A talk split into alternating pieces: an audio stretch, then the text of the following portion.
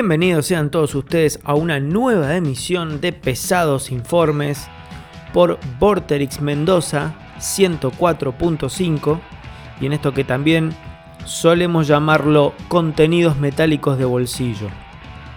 En este episodio en particular vamos a repasar las bandas más importantes, o por lo menos las que consideramos más importantes, de ese movimiento que duró realmente poco, denominado New Wave of British Heavy Metal o la nueva ola del heavy metal británico, que para algunos abarcó desde casi fines de los 70s hasta mediados de los 80s, otros hablan de un periodo todavía más corto, pero básicamente eh, se centra en, esa, en ese periodo de tiempo.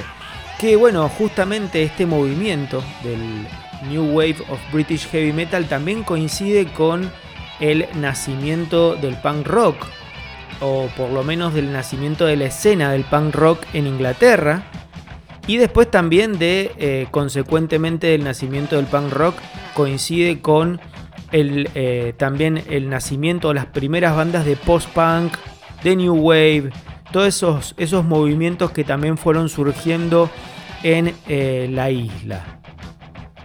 Sabemos que dentro de este movimiento del New Wave of British Heavy Metal, la banda más importante y que no podemos eh, incluirla en este episodio porque se merece un episodio propio o más de uno, y esa es Iron Maiden. Bueno, en este caso vamos a obviar a Iron Maiden y vamos a hablar del resto, de aquellas que quizás no fueron tan exitosas, pero que sí dejaron una marca o, un, o, una, o, influencias en otros géneros que vinieron después, porque no podemos dejar de nombrar al thrash metal como un género que surge a partir de la gran influencia que ejercieron varias bandas de esta corriente. La primera de las bandas que vamos a repasar es Saxon.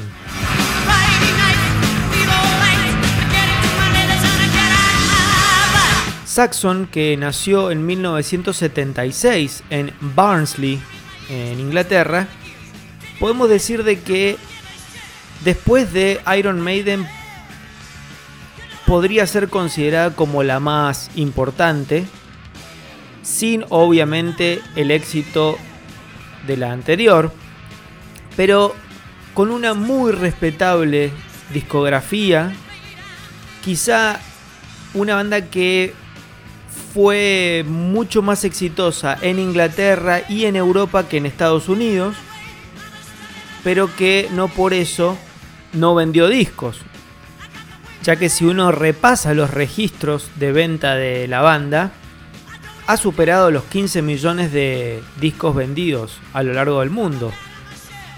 Cosa nada despreciable.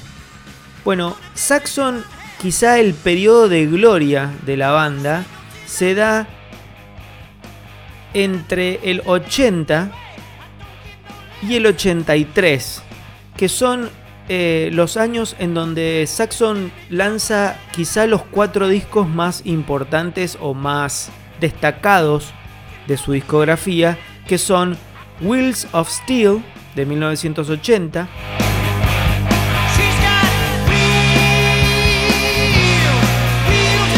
Ese mismo año lanza Strong Arm of the Law Después en el 81 lanzan Denim and Leather y después en el 83 Power and the Glory.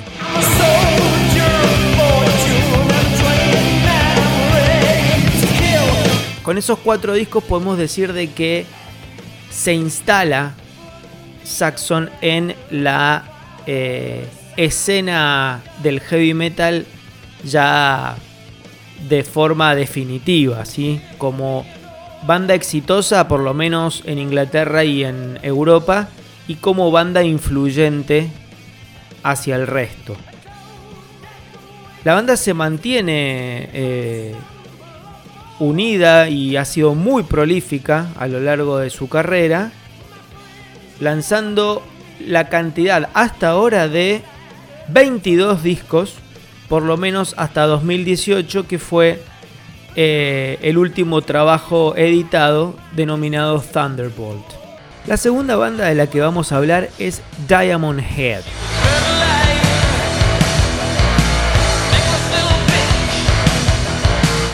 La banda, al igual que Saxon, fue fundada en 1976, en este caso en la ciudad de Stourbridge, y que también formó parte de esa corriente del New Wave of British Heavy Metal, que quizá su periodo de gloria fue realmente breve porque duró desde el lanzamiento de su primer disco, el gran Lightning to the Nation, de 1980, ese disco debut de la banda que está plagado de clásicos o que después se transformaron en clásicos, hasta la edición de Canterbury o Canterbury de 1983, disco que fue muy criticado por no solamente por la prensa, sino por sus fans, porque ya ahí la banda deja un poco el heavy metal y se centra más en la cuestión progresiva,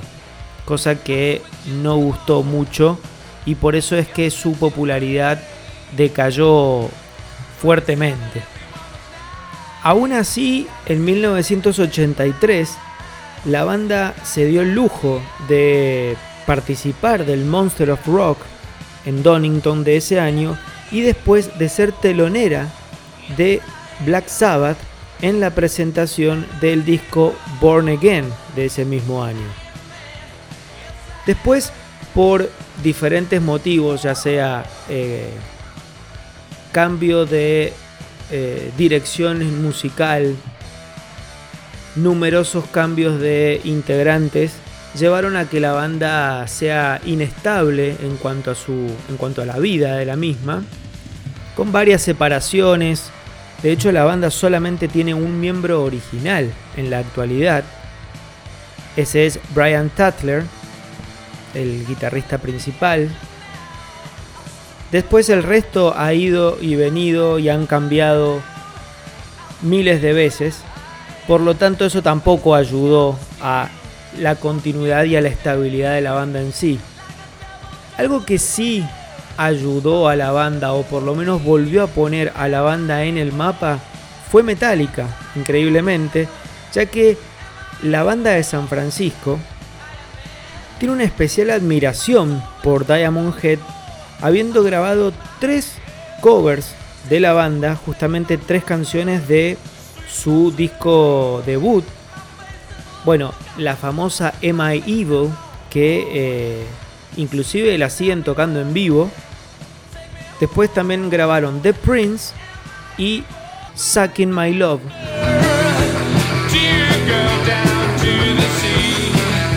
Esas tres canciones uno las puede encontrar en el disco de covers de Metallica denominado Garage Incorporated de 1998 en donde allí, eh, tanto en el disco 1 como en el disco 2, se reparten estos covers de Diamond Head. Hasta el momento Diamond Head tiene editados 8 discos de estudio, siendo el último el denominado The Coffin Train de 2019. Para cerrar entonces este primer bloque dedicado a las bandas del New Wave of British Heavy Metal, vamos a escuchar a Saxon y la canción Motorcycle Man y después le va a seguir Diamond Head con la canción Lightning to the Nations.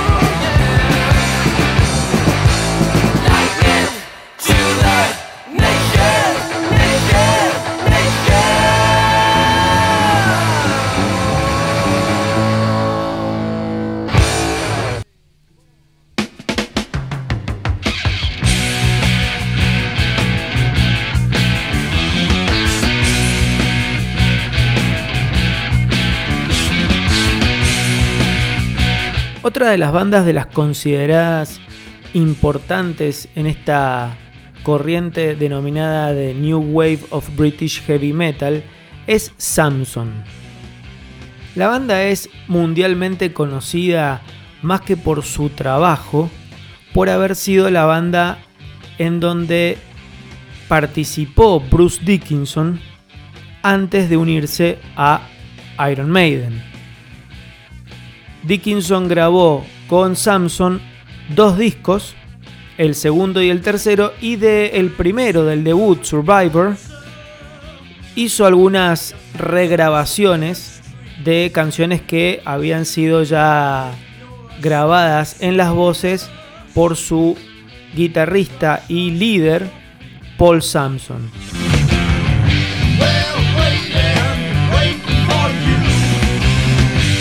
Hay que decir también que en esta banda participó Clyde Bird, también baterista que luego se uniría a Iron Maiden.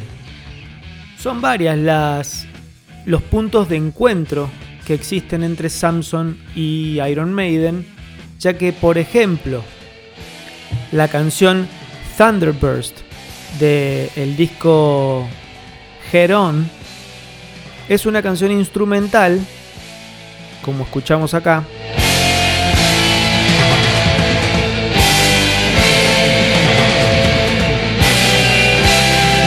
coescrita por la banda y Steve Harris, el bajista de Iron Maiden, que luego la va a denominar The Ides of March y la va a ocupar para abrir el disco Killers de su banda y en el disco Killers se coloca él como único autor de la misma. Toda una, bueno, una controversia. Más allá de estas eh, anécdotas y estas vinculaciones con Maiden, podemos decir de que Samson quizá mereció un poco más de lo que logró a lo largo de su carrera, de su historia, pero lo que llevó a que Samson no fuera lo que fue se debió a quizá innumerables malas decisiones respecto al management, respecto a las discográficas. En palabras del mismo Bruce Dickinson, que dijo que la banda cometió cada error que puede existir en el negocio. Después de eso, obviamente, partió hacia Iron Maiden. Bueno, además de todos estos eh, errores eh, en cuanto a, malas decisiones, fue muy inestable también en cuanto a, a las formaciones, ya que el único integrante estable fue su líder Paul Samson. Más allá de esto, Samson puede ser destacada por haber editado a mi gusto, cuatro muy buenos discos.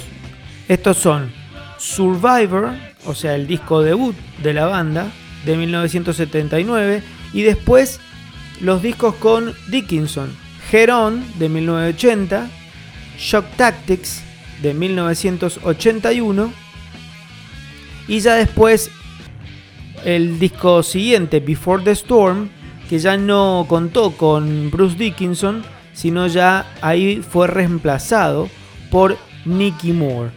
Esos cuatro discos son para mí considerados dentro de los grandes discos de esta corriente del New Wave of British Heavy Metal. Curioso es el caso de la banda Praying Mantis.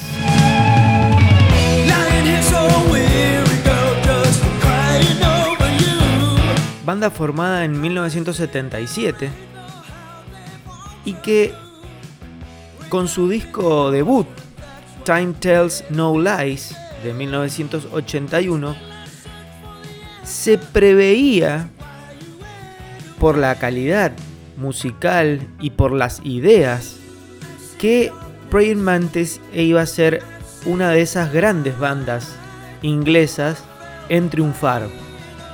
Si uno le presta atención al sonido de este primer disco, o sea, las canciones de este primer disco, nota que la banda eh, o el sonido de la banda se separa un poco de las típicas bandas de heavy metal, digamos que venían a la par, como las que hemos nombrado, Maiden, Samson, Saxon, entre otras, por su ya sea por su, calidad vocal, por sus armonías y también ese sonido eh, de las guitarras mucho más melódico, quizá tenía una cuota más comercial, una cuota más pop que sus eh, colegas.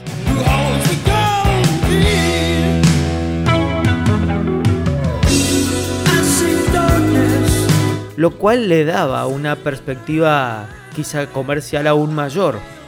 Pero Praying Mantis tomó malas decisiones durante eh, el año del lanzamiento del disco y luego de, mm, diferencias internas entre los miembros y en cuanto al manejo de la banda y con la discográfica, la banda termina separándose.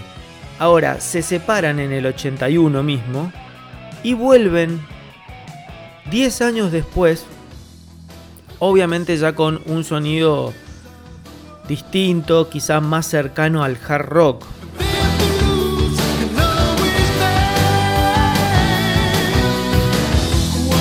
Ya, digamos, claramente dirigidos hacia algo más comercial. La banda, eh, como les dijimos, reformada ya en el, en el 91, se mantuvo bastante prolífica desde ese momento, ya que desde el 91 hasta la época ha editado nueve discos. El último trabajo es del 2018 denominado Gravity.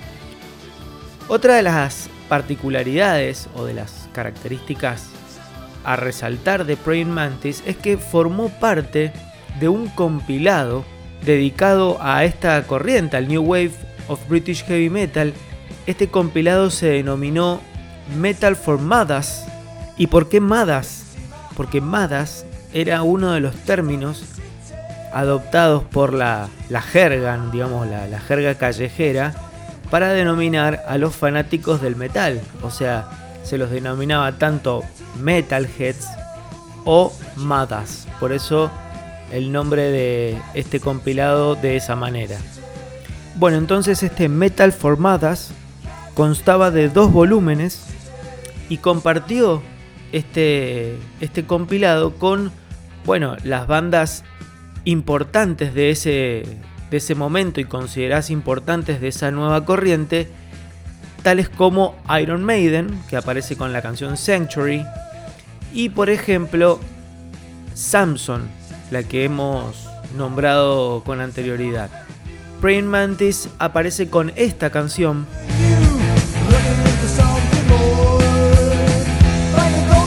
Por lo que, bueno, reafirma lo que hemos dicho. Había mucha expectativa, mucha confianza en esta banda que no pudo dar el salto en ese momento o acompañar ese gran primer disco denominado Time Tells No Lies del 81. Bueno, y para cerrar este segundo bloque dedicado al New Wave of British Heavy Metal, vamos a escuchar a Samson con la canción Riding with the Angels, canción que abre su tercer álbum denominado Shock Tactics que fuera el último con eh, Bruce Dickinson en las voces y después vamos a cerrar con Praying Mantis y una canción de su primer álbum de 1981, Time Tales No Lies. La canción se llama Children of the Earth.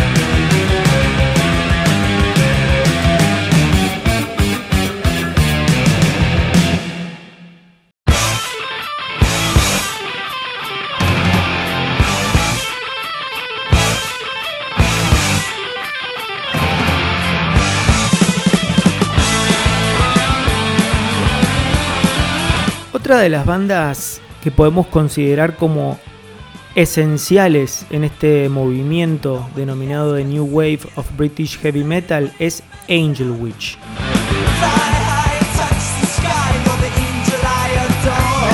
Angel Witch fue formada en 1976, originaria de Londres, y tiene la particularidad de que en sus comienzos este grupo de, músicos se eh, tocaban bajo el nombre de Lucifer, hasta que, bueno, después eh, de algunos problemas internos, la banda se, se separa y el baterista de esta agrupación se une a un tal Bruce Dickinson y forman Speed. El resto van a continuar bajo el nombre de Angel Witch. Angel Witch que está liderada por el guitarrista y vocalista Kevin Hayborn, tiene la particularidad la banda de haber sido incluida en este compilado que hablamos anteriormente, el Metal for Madas, con la canción Baphomet que escuchamos en estos momentos.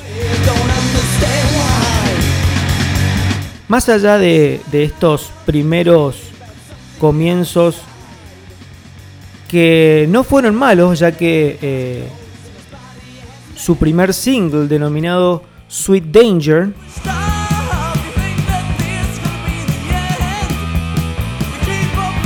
tuvo la capacidad de meterse en los charts británicos, algo nada despreciable para una banda de heavy metal, pero después pasó lo que les pasó a casi todas las bandas de esta corriente, malas decisiones, diferencias de criterios entre sus músicos, malos contratos, llevaron a una inestabilidad enorme de Angel Witch, que si consideramos que es una banda que nació en el 76, tuvo muchísimas separaciones, idas y vueltas, y hasta la fecha han editado 5 discos, pero muy espaciados en el tiempo por, esta, por estos problemas e, e, internos e, e inestabilidades.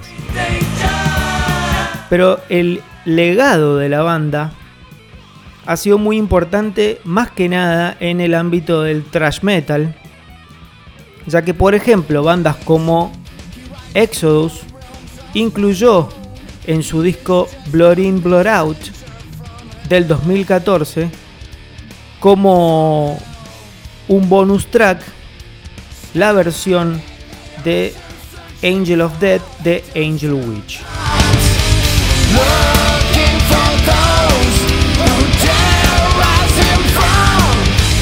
Otra de las bandas que merece formar parte de este episodio es la denominada Girl School. Girl School que tiene la particularidad, tiene varias particularidades. Una de ellas es que está formada por todas mujeres, una rareza para esa época. Imagínense una banda que a fines de los 70, formada toda por mujeres, toque heavy metal. No era nada común. Bueno, y dentro de esas particularidades que les decía es que se considera de que esta banda, que fue fundada en 1978 y que todavía se encuentra en actividad, sea considerada la banda de mujeres, de todas, banda completamente formada por mujeres, más longeva de dentro del rock and roll. Bueno, Girl School en sus comienzos edita un single en forma independiente denominado Take It All Away, Bueno, este single tiene cierta rotación en las radios y llega a oídos de un tal Lemmy Kilminster. El líder de Motorhead queda encantado con esta canción y decide ir a verlas tocar en vivo y allí confirma que era una banda para, para apoyar, para seguir y se las lleva como banda soporte de la presentación, o sea, de la gira de presentación del disco Overkill en 1979. A partir de ahí es que surge una relación muy estrecha entre Motorhead y Girl School.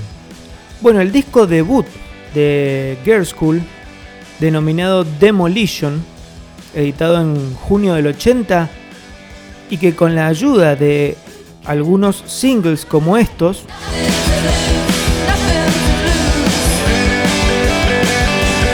pusieron al álbum en el puesto 28 de el chart británico. Todo esto aportó a la causa de esta nueva ola, de esta nueva corriente de heavy metal británico. Ya que para esa época, bandas como Maiden, como Judas, como Saxon, también se encontraban sacando discos y también ingresando al chart británico.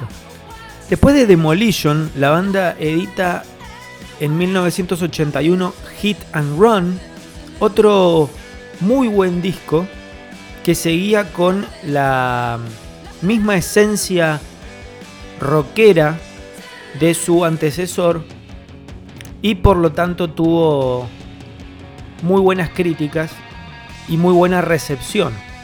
Después la banda empezó a buscar un poco más de, de, suceso comercial, por lo tanto bajó un poco los decibeles, cargó a los discos con teclados y, por ejemplo, en álbumes como Running Wild de 1985 se nota ya la gran influencia de lo que sería el glam metal o el glam rock que venía o que estaba triunfando en Estados Unidos. Mucho más pulido, con mucho más, digamos, con, una búsqueda de, de, de la canción más hitera y por lo tanto más edulcorado ese rock and roll.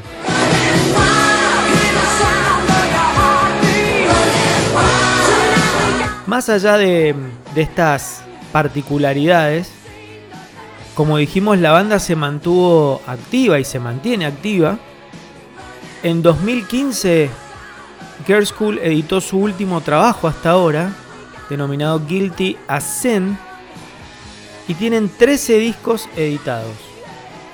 Más allá de el mayor o menor éxito que haya tenido la banda, sí es apreciable la influencia de la misma, ¿no es cierto? Bueno, para cerrar entonces este bloque, este tercer bloque, en donde estamos repasando las bandas más importantes dentro de la New Wave of British Heavy Metal, vamos a escuchar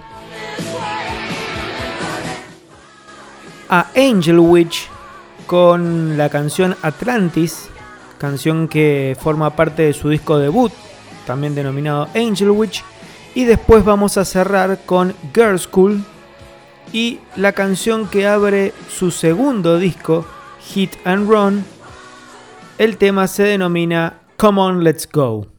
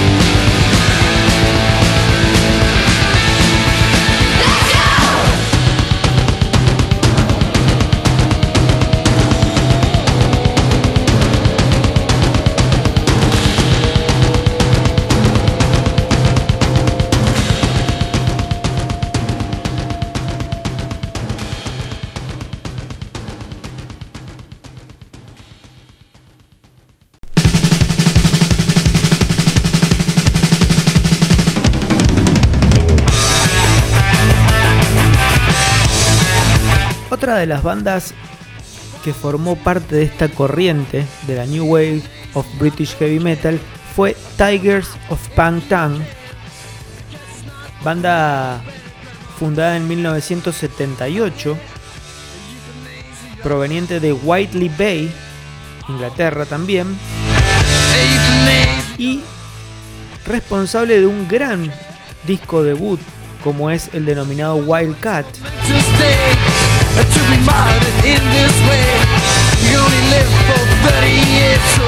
De 1980, el cual tuvo el privilegio de llegar al puesto número 18 en los charts británicos en su primera semana de lanzamiento. Una cosa, o sea, un mérito muy importante para una banda como, como Tigers of Pangtang, que obviamente se enrolaba en el heavy metal. Después se sucedieron dos discos más en esa misma línea y de muy buen nivel como son Spellbound de 1981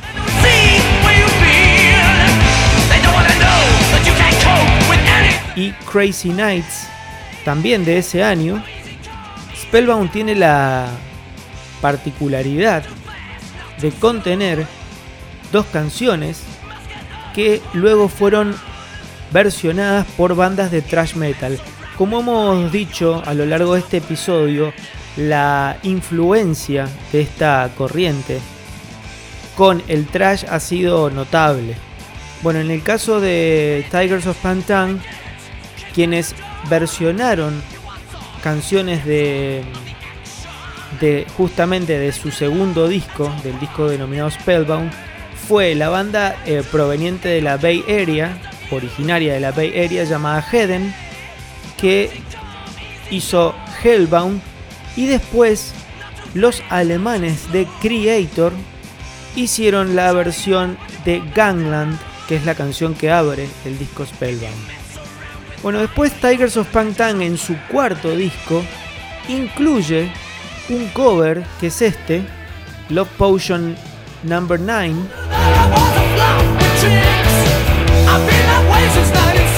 Que fue un hit pero ¿qué pasó? La discográfica le encantó esta versión de, más comercial de, de la banda y le empezó a exigir que hicieran más covers como este, a lo cual la banda se negó rotundamente y esto llevó bueno, a problemas internos que confluyeron en la separación de Tigers of Pangtang por unos años hasta que luego en 1985 volvieron a reunirse y allí editaron su quinto álbum de estudio denominado The Wreckage y de allí se han mantenido editando discos quizá en forma no tan regular pero sí se han mantenido en forma activa. Lo que sí eh, hay que decir es que solamente, o sea, en la actualidad solamente se mantiene Rob Weir como integrante original. El resto han sido se han ido modificando. Y por último en este repaso vamos a hablar de Venom. Que quizá Venom muchos no lo tengan como una banda proveniente del New Wave of British Heavy Metal, pero estrictamente o musicalmente hablando sus primeros dos discos, Welcome to Hell de 1981 y Black Metal de 1982, por lo menos se enmarcan en ese heavy metal primario y veloz, bien característico del género. Lo que distinguió a Venom o lo que lo separó un poco de la corriente era más que nada la cuestión estética que consistía en, bueno, cruces invertidas, pentagramas, la cara del demonio, bueno, todo lo que fuera alusivo a, eh, al diablo, al demonio, a lo satánico. Pero principalmente eran las letras, o sea, toda la, la lírica de las canciones de Venom aludían al satanismo como materia principal o como tópico principal. Después, eh, en cuanto a lo musical, ya con el disco At War with Satan de 1984, ahí ya podemos empezar a escuchar elementos más cercanos al trash.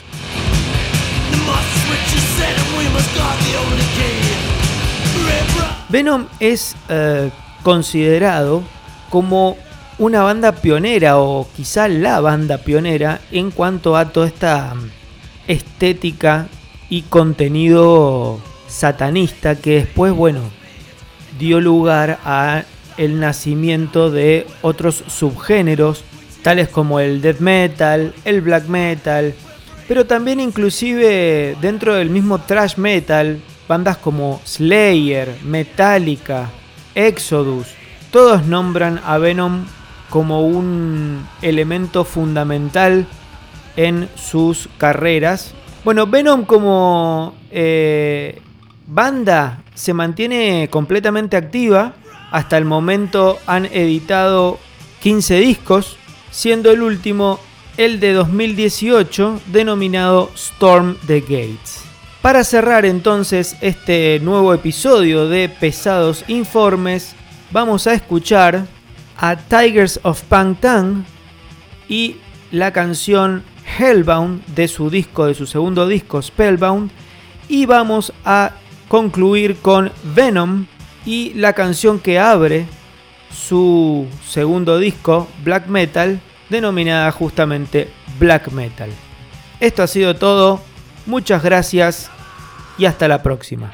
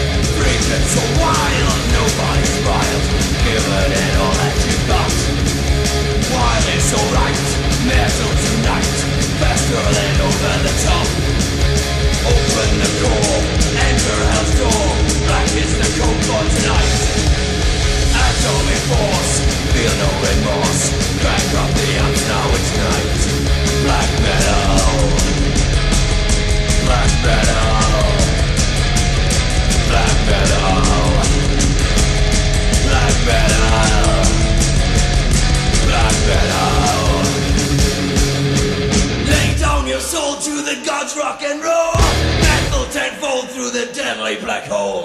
Riding out stallions bareback and free. Taking our chances with raw energy. Come ride the night with us, rock out and fight. United my legions we stand. Free blood and wild force, give up your souls. Live for the quest, change the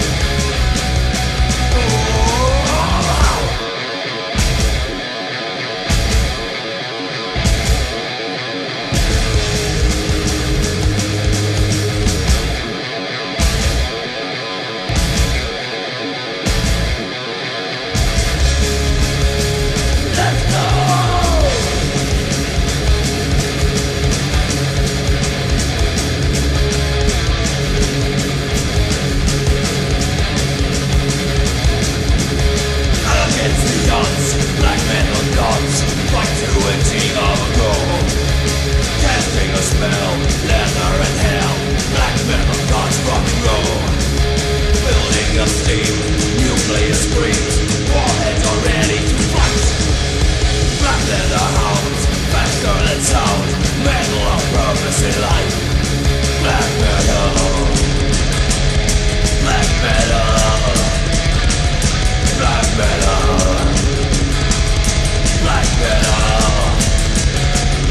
Black metal. to the gods rock and roll.